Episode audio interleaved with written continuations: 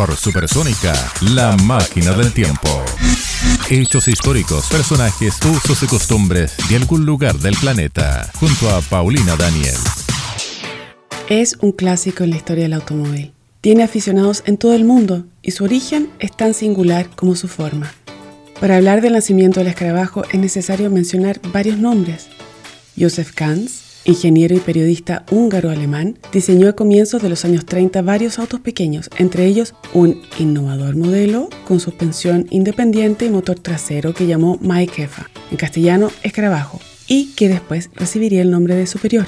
La fábrica Standard que lo producía lo publicitaba como automóvil del pueblo alemán, o sea, Deutsche Volkswagen, porque su precio era bastante accesible. Un modelo muy similar había diseñado años antes el constructor austriaco Bela Paregni, un vehículo de forma jorobada con motor boxer refrigerado por aire y transmisión trasera. Desafortunadamente, Paregni no patentó sus dibujos.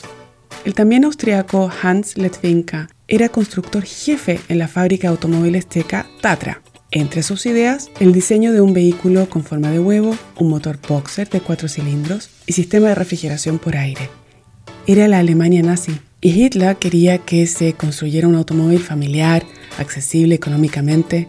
En busca del modelo de sus sueños llamó a concurso a los distintos constructores y además visitó la Feria de Automóviles de Berlín. Allí, justamente, estaba el escarabajo de Joseph Ganz y dicen que a Hitler le gustó mucho, pero Ganz era judío y poco después la Gestapo lo arrestó y confiscó algunos de sus documentos. Fue dejado en libertad y escapó fuera de Alemania.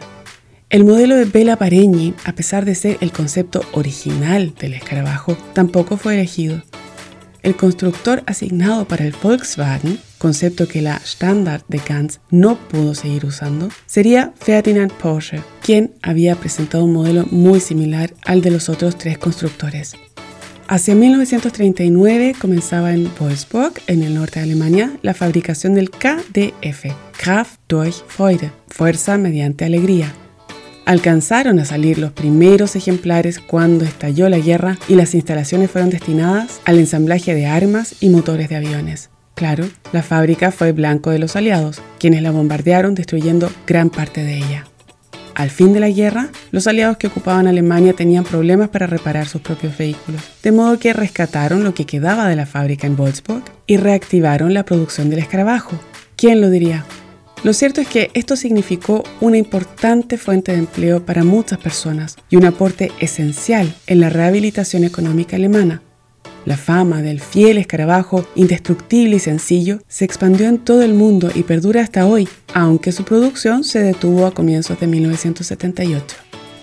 Cabe señalar que años después, tanto la marca Tatra como Bela Paregni recibieron una indemnización por parte de la firma Volkswagen por derechos de autoría.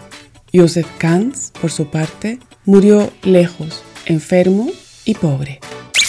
Por Supersónica pasó La Máquina del Tiempo, junto a Paulina Daniel.